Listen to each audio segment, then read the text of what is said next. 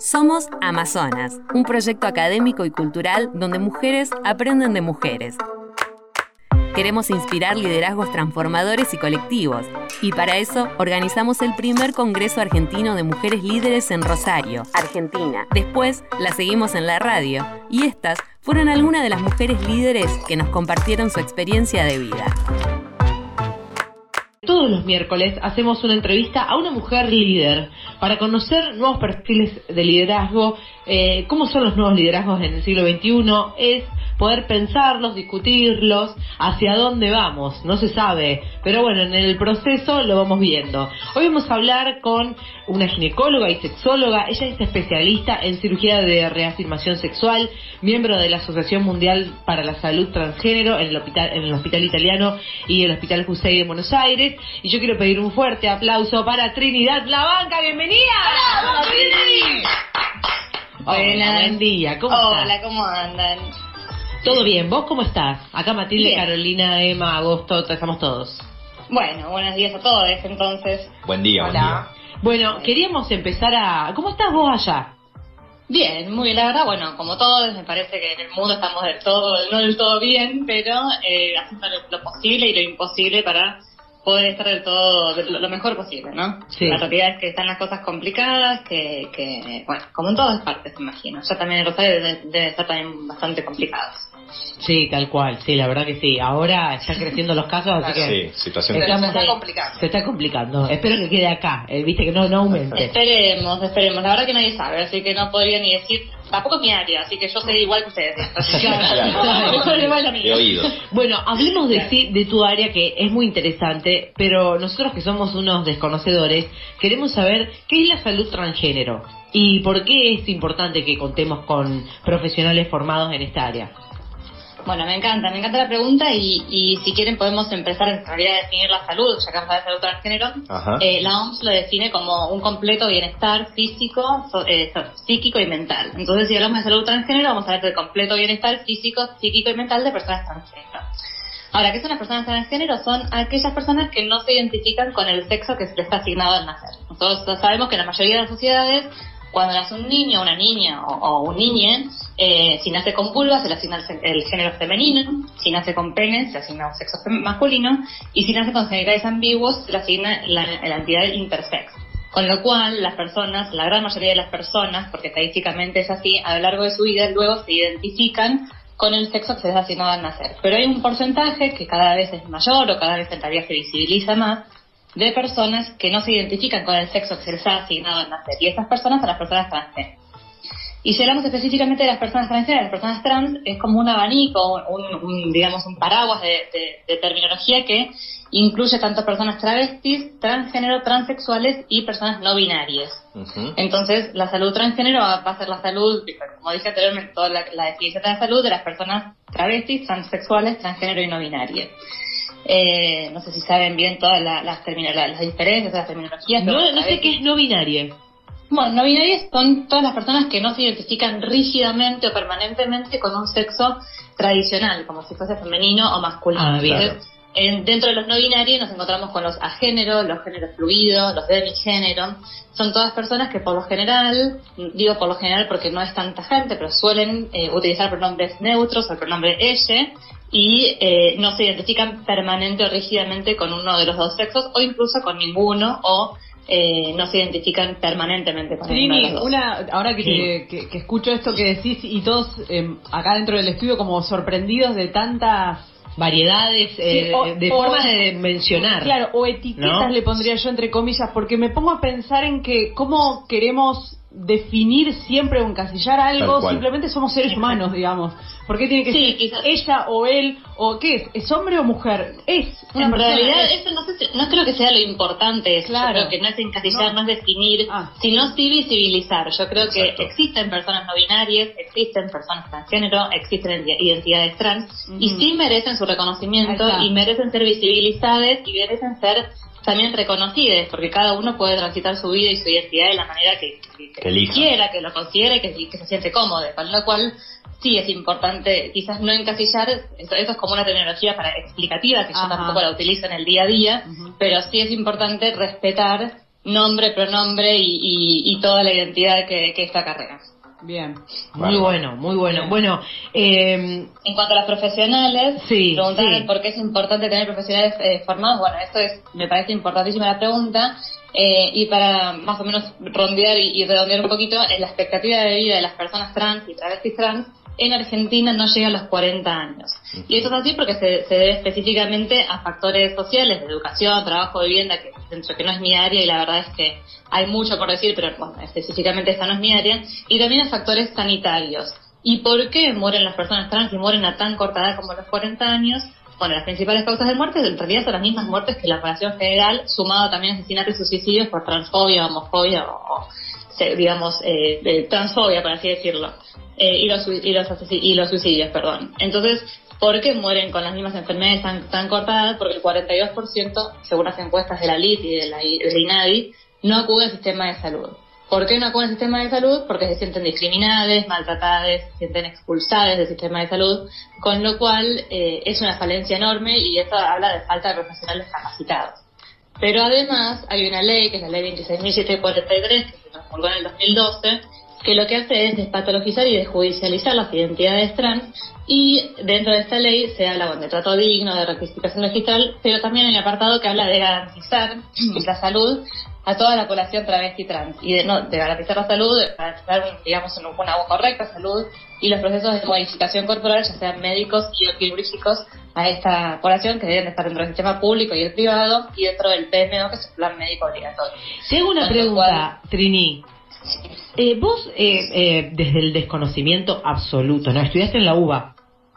Estudié en la Universidad Se cortó justo. Se cortó. Hola, hola. Hola. Ahí, está, ahí está, ahí está. Ay, digo, no, está interesantísimo. Escúchame, ¿estudiaste en la UBA o...? No, estudié en la Universidad Fabro.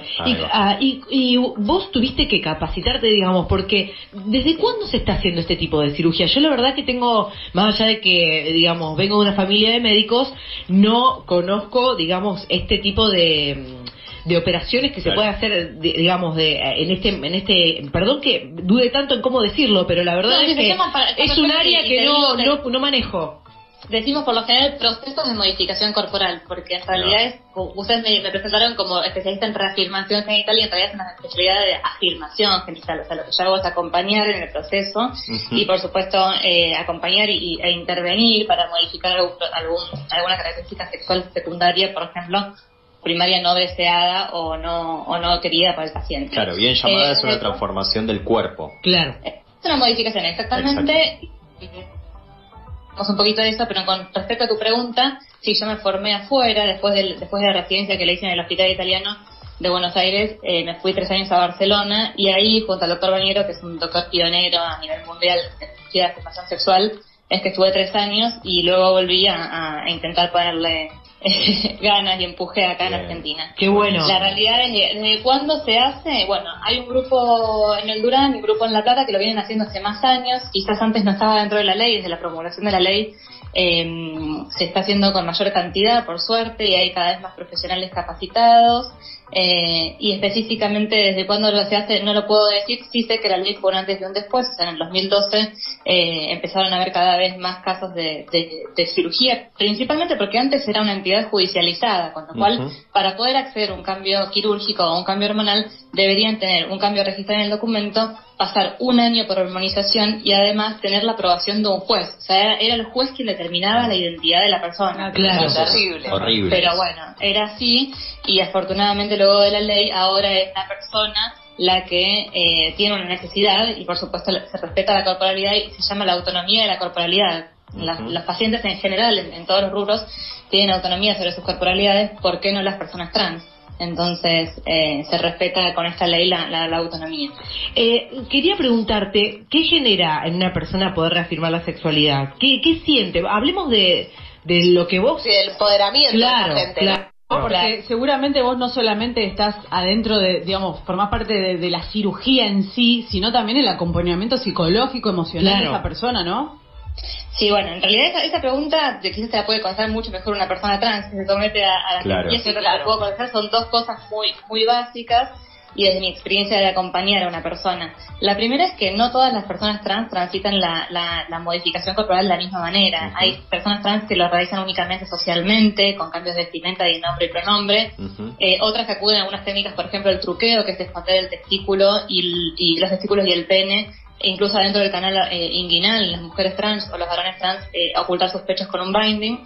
Y sí, un porcentaje que no, no, no, no desconozco porque los, los estudios internacionales hablan únicamente de los que se someten a hormonización o a cirugía, con lo cual se desconoce con, qué, porcentaje sí accede a tratamientos o modificaciones corporales como son la cirugía y, la, y las hormonas. Eso por un lado.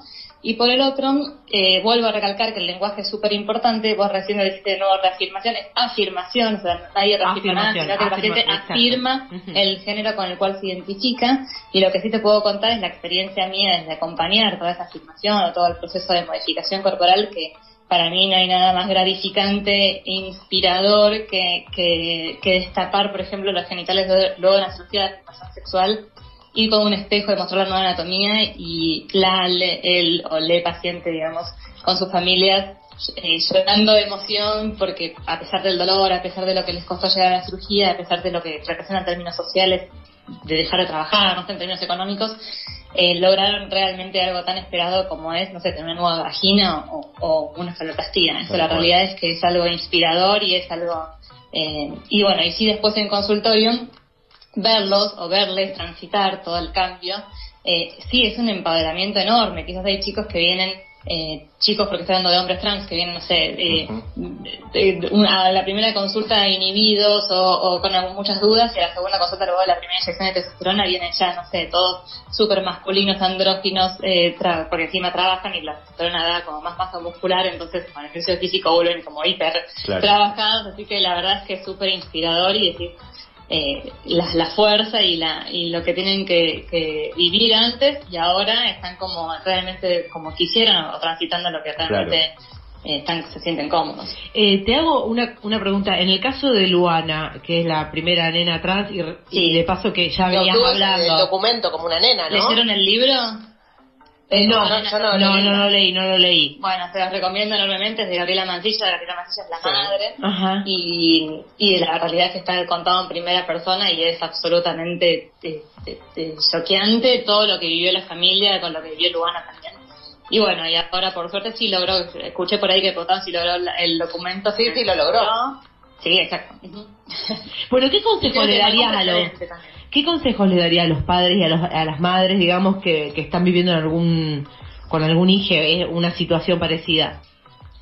Que primero que nada, que, lo, que lo, le entiendan, que le respeten su identidad. O sea, es muy difícil que un niño que realmente no, no sabe bien lo que es, eh, lo que es la, el cambio de género, no, no, no tiene toda la influencia, digamos, de la tele, la, la experiencia social ni nada. Cuando ya un chico o un chique dice me llamo tal, hay que respetarlo, hay que escucharlos, no hay que no hay que dejar de, de, pensar que por ser niños eh, o niñas no tienen la, la, capacidad de resolver y la capacidad de, de, afrontar una situación semejante, empoderarles y por supuesto acompañarles a un sistema de salud que les, eh, les dé respuestas y no más trabas, porque muchos sistemas de salud todavía no están preparados. Yo creo que no se hace ni con mala intención, ni por jugar, ni nada, sino que simplemente se desconoce y no hay información. Y es un tema muy sensible, que los, las niñas están, eh, sufren mucho y que la verdad es que las niñas tienen que ser felices, no tienen que sufrir. Eh, y hay que, hay, yo creo que hay que respetar y hay que acompañar y, y de hecho también la ley de identidad de género incluye las, las niñeces e infancias trans eh, garantiza también sus derechos. Y eh, obviamente que esto es muy difícil de aplicar, pero incluso en, familias donde los progenitores, digo, progenitores o las personas que estén a cargo del niño no respeten su identidad, también hay abogados del niño que, que lo realizan. Entonces las escuelas eh, tienen un trabajo muy importante, porque obviamente las, niñas, los clubes, las, escuelas eh, son lugares también de contención si la familia no las contiene, y siempre hay que respetarlas. Yo creo que están haciendo un trabajo enorme desde, desde nación, desde cada eh, provincia, como para también hacer educación, no solamente en el sistema sanitario, sino también en escuelas. y me parece que tienen que ser lugares donde todas las niñeces entren y la diversidad sea también un espacio para todos. Sí. Absolutamente. Es muy necesario. Exacto, es muy necesario. Eh, ¿Te consideras una, eh, bueno, Amazonas es un espacio de donde se discuten, como decía en el comienzo de la nota, este liderazgos, ¿no? Donde estamos pensando los nuevos liderazgos. ¿Te consideras una mujer líder? Mira, yo soy una mujer formada, soy capacitada, creo que tengo mucho empuje, mucho arranque. Quizás puedo ser también líder de opinión en términos académicos, que en congresos, charlas, incluso referente a algunos laboratorios. Pero creo que en términos de salud transgénero no hay líderes, o no, al menos no debería haber. Y te voy a explicar por qué. Porque todos los eslabones del sistema de salud, tanto administrativos, enfermeros, eh, no sé, trabajadores sociales, médicos, psicólogos, en salud transgénero tienen igual rol, o deberían tener igual compromiso, y debería ser un trabajo mancomunado, intersectorial, interprofesional. ¿Y por qué? Porque la primera, hablamos antes de la expectativa de vida y la expulsión al sistema de salud, y yo creo que, no creo yo, sino que está escrito que la primera expulsión, la principal causa de expulsión, es que ya en ventanilla de entrada el paciente o la paciente o el paciente ingresa y si no coincide quizás físicamente con quien está atrás de la ventanilla, que por lo general es una persona administrativa, eh, considera que socialmente es, entonces ya la primera traba es cómo, se, cómo miran al paciente, si, mismo si no, no coincide con lo que dice el DNI, el nombre que brinda la paciente o el paciente, eh, ya empiezan a haber también problemas, con lo cual esa es la primera traba y la primera causa de expulsión. De ahí en adelante, miles baños, lugares públicos, salas de espera, el sistema de registración de clínicas, certificados, o sea, todo, todo son trabas. Entonces yo creo que todos los eslabones del sistema de salud, como dije anteriormente, deberían estar igual formados, capacitados o al menos sensibilizados en políticas de género. Entonces, creo que en realidad los verdaderos líderes son los pacientes, ellos marcan el ritmo, de ellos surge una necesidad y es responsabilidad de todo el sistema sanitario brindarles una respuesta y, que se sienten cómodos y que vuelvan a las consultas y que no sean más expulsadas. Claro. Eh, y bueno, y hablando, para cerrar la nota, sos sexóloga, digamos, tengo que preguntarte, eh, todo, todo tenemos que preguntarte. este, ¿Qué pasa con el sexo en la cuarentena? ¿Que ¿Podemos tener algún tipo de consejo este, para incentivar el deseo sexual? ¿Hay, algo, ¿Hay alguna herramienta que puedas brindarnos? ¿Por qué decís incentivar el deseo sexual? Sí, yo iba a preguntar lo mismo. ¿Incentivar o quizá decir, bueno, baja un poco? Baja, no, baja, baja. Uno oscila, uno oscila cada persona lo vive diferente y eso también tiene mucho que ver con como en la estructura familiar, o sea, donde hay chicos en casa y encima chicos con horarios alternados y, es más difícil en lugares pequeños, obviamente que cada, que cada uno es más diferente. ¿Cómo podemos activar el sexo en la cuarentena? Yo creo que eso en realidad, la cuarentena es una excusa, si no existe deseo no es problema de la cuarentena, sino es un problema del deseo en sí. Eh, pero creo que la sexualidad Hoy se está hablando un montón de eso, ¿eh? Como que todo el mundo está preocupado. Montón de razón eh, y también hay, eh, yo tengo muchísimas consultas con respecto a eso, eh, pero lo que yo creo es que en realidad siempre que hay una falta de deseo hay que buscar una causa, eh, una causa subyacente. Yo creo que el deseo es verdad que está muy influenciado por el estrés, por la ansiedad, por no saber qué va a pasar. Además, cada uno dentro de sus también de sus corporalidades está angustiado, tiene sus, sus falta de certezas de algún tema, entonces eso también repercute directamente en la sexualidad. Pero en realidad eh, falta de deseo, no, no pongamos excusas la de cuarentena, sino que busquemos qué es lo que está pasando, que también puede ser la cuarentena. claro, tal cual. Una de las cosas, exactamente. Tal cual. Bueno, eh, Trini, gracias por la nota, eh, muy interesante. me parece súper importante que se pueda hablar de esto y visibilizar. Bueno, hablábamos, un abrazo grande y suerte en esta, lo que queda de la cuarentena, que espero que sea poco. Igualmente, cuídense mucho, saludos grandes. Chao, gracias. Un abrazo. Bueno, en, nuestro segmento de Amazonas eh, entrevistamos a Trinidad Labanca, ginecóloga y sexóloga. Amazonas es la primera academia argentina de mujeres líderes. Estamos en Rosario, Argentina, y hacemos las entrevistas en M90 Radio. Si querés saber más sobre nosotras, búscanos en nuestras redes, arroba Amazonas Academia de Mujeres, o en nuestra web, amazonas.com.ar.